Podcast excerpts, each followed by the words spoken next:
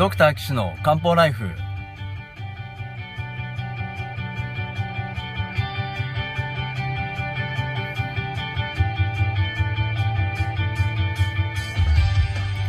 ポッドキャストドクター岸の漢方ライフは医師である岸大二郎がリスナーの皆様から寄せられた体の悩みを中医学をもとにした漢方薬や鍼灸治療の知識で解決するお手伝いをする番組です。現代医学では改善しない辛い症状や病名はあるけれど治療方法がない疾患。検査はしたけれど異常がない症状に対して現代医学はもちろん漢方や鍼灸の考え方をお伝えしていくことで皆さんの生活を幸せにする岸漢方クリニックがお送りします。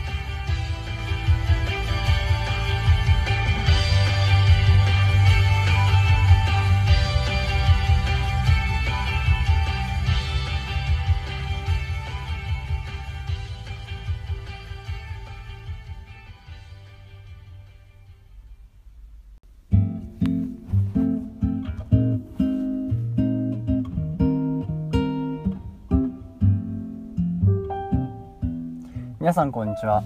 岸漢方クリニックの岸大二郎です。ドクター岸の漢方ライフ今回59回目ということでねお送りしたいと思います。のでよろしくお願いします。ということで前回からですね、えー、痛風について皆さんにおは集中してねお話をしているわけなんですがどうでしょう？現代医学的な痛風っていうのは皆さんなんとなくイメージできましたでしょうか？まああのすごい痛い原因がねこんなことで起こってるんだなっていうのは分かるとねまああの病気にはなりたくないもんだなと思っていただけるんじゃないかなと 思いますけれども、えー、今回はですね、えー、中医学的なお話をさせていただきます。よろしくお願いします。ということで、えー、痛風っていうのはね、まあ、よくあの風が吹いても痛いなんて言いますけどもじゃあそういうのがどういうところに書いてあったんですかっていうのはなかなかあのご存じなくてまあ風が吹くと痛いっていう文言はね書いてなかったですけど あの私が持ってる書物の中では「えっと、万病回春」っていう書物の中にね出てくるわけなんですね。あの万病回春っていうまああのすまあすごい分厚い本なんですけどあのいろいろな病気に病気というか、まあ、症状とかによっていろいろこう分かれて書いてあるわけなんですがその中にね痛風っていうのがあるんですね。まあでも痛風の次にの活気っていうのもあるんですけどその両方ともねどうも関節が腫れて痛む病気みたいなんで似たような病気なんじゃない現代風に言えばね似たような病気なんじゃないかなと思うんですがまあもともとこの「万病回春」っていうのはねあのすごい本でして万病っていうのはまあ全ての病気っていう意味ですね。回春っていうのは回復の回に春って書くんですけど、えー、病気が治ることを回春っていうんですね。回復の回に春が来る。春が再びやってくるみたいな、まあ、そんな意味合いなと思っていただければいいんですけど、えー、この本には本当にさまざまな症状についてえー、詳しく書いてあってこの時はこの薬この時はこの薬この時はこの薬あの時はこの薬っていうことでいっぱい書いてあるのであのー、お医者さんの、まあ、バイブルみたいな感じでねずっと使われてて特に日本、まあ、中国の本なんですよ。中国の本なんですけど日本はもともと医学を中国から輸入してやっていたもんですからまあ、日本にも当然その「万病回春」っていう本が入ってきて日本のお医者さんの中でも大ブレイクするわけなんですね。もう今で言えばもう超ベストセラーだったわけなんですけど、えー、ちょうど江戸時代の中期ぐらいですかね。まあ、それがもうずっと流行っててもうその薬をたくさん使ってた。そんな時期もまああったわけなので、あのー、昭和あの初期の先生方もたくさんその本の中に書いてある薬を使っていたので、えー、今の医療用のエキス製剤ですね。あのエキス製剤っていうのはあのもともと漢方薬っていうのは木の葉っぱとか木の根っことかあの乾かしたものを煎じて煮出してその煮汁を飲んでたわけなんですけど、まあ、煮汁だとその煎じるのもちょっと手間だしあれね家中本当に匂いがひどい ひどいんですよ。すごい臭くなっちゃうんですけど。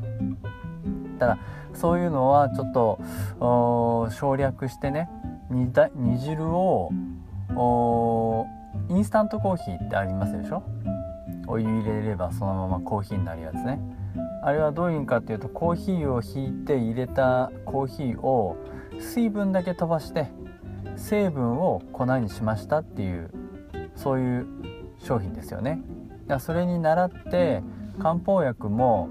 あの煎じたお薬をフリーズドドライ製法で水分だけ飛ばしてまあこれね結構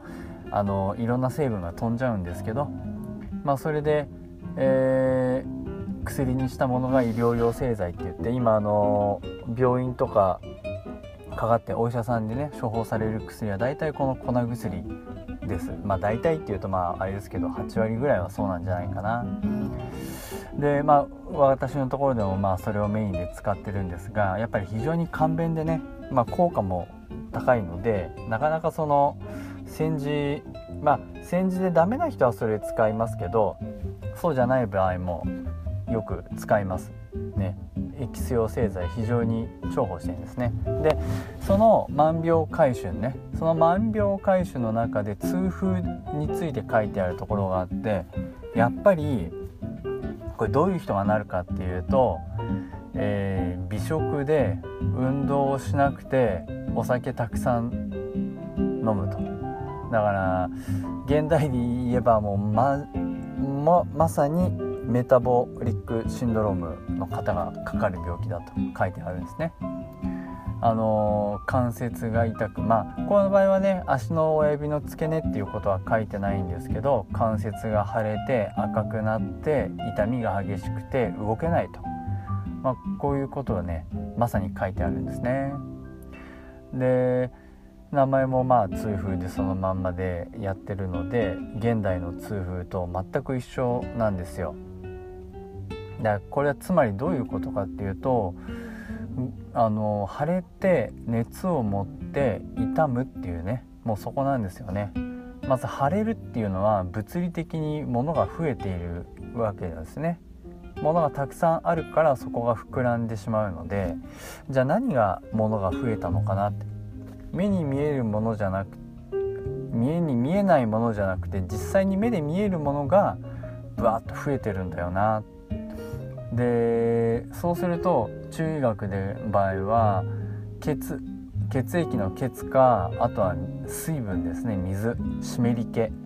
まあこの心液とかね痰とか質とかいろいろちょっと名前が付いてますけどそういった類のものがあ親指の付け根のところに増えてるよと。溜まってますよと。ね。でしかも赤くなって熱を持つっていうんですね。つまりそれはね、もう熱はもう本当に熱そのものだと思うんですけどあの赤くなるっていうのはもう炎症も起こってるし、えー、湿り気が集まりすぎて熱を持っちゃうとそういうことなんですね。こういうのをまあ湿熱って言いますから、まあ、あの質が溜まった病気っていうふうに考えるんですね湿り気。現代医学でいうとね油なんですよね。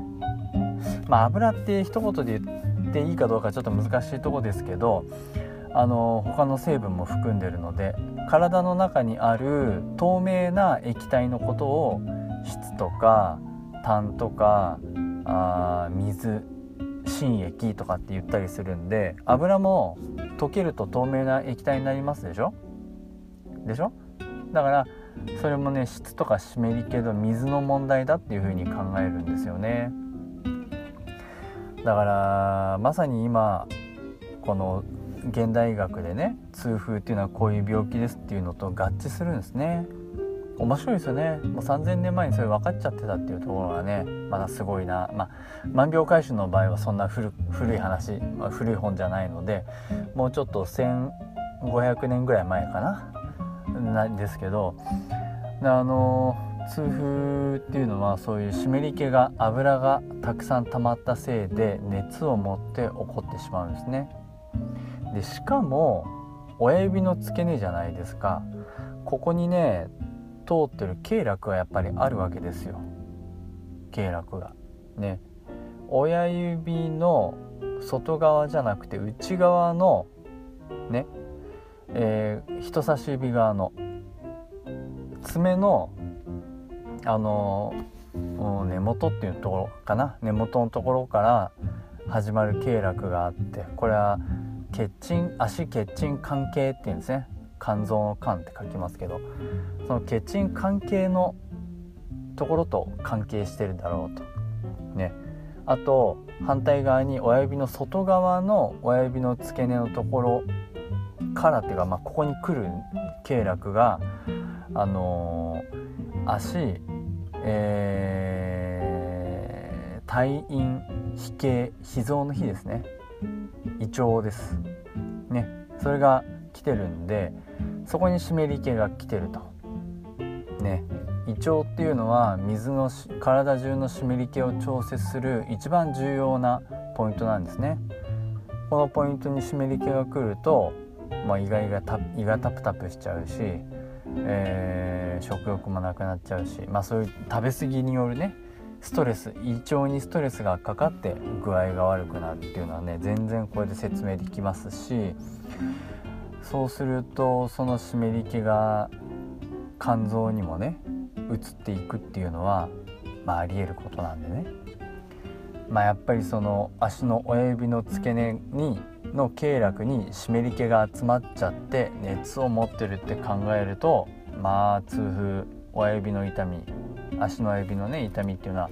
説明できちゃうなと考えてます。そしたら治療は簡単で湿り気を取ってその経絡を流してあげて熱を取ればいいんですよね。いやーなかなかあの分かりやすいっていうと変ですけどすごい中医学の理論に合致した病気だなと本当に思います。面白いですよね。なので次回はこの治療方法についてねちょっと説明したいなと思います。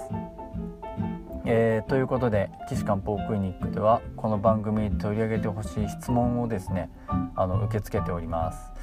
えー、お問い合わせは岸漢方クリニックのホームページのお問い合わせフォームでお送りください。URL は高崎漢方 .jindo.com です。Takasaki-kanpo.jimdo.com です。そこのお問い合わせフォームがねありますんでそこからお送りください。時々あのブログもね、えー、更新しておりますので拝見していただけるといいんじゃないかなと思います、えー、そんなね、えー、質問はちょっとと送れないけれどもどんな人がやってるか見てみたいっていう方はですね私のやってる勉強会に顔を出していただければと思います、えー、高崎市は村中町にあの郵便局の隣にありますじゃんけんぽんという NPO 法人さんの方でね毎月第1金曜日の1時半午後1時半ぐらいからやっておりますので、えー参加料無料ですしねあの特別にあの相談なんか受けたり OK ですし最後にお灸の体験なんかもやってもらいますのであのご興味のある方は是非おいでください。ということで次回はまたですね痛風の中医学的なお話をしたいと思います。よろしくお願いします。それでは皆さんまたお会いしましょう。さようなら。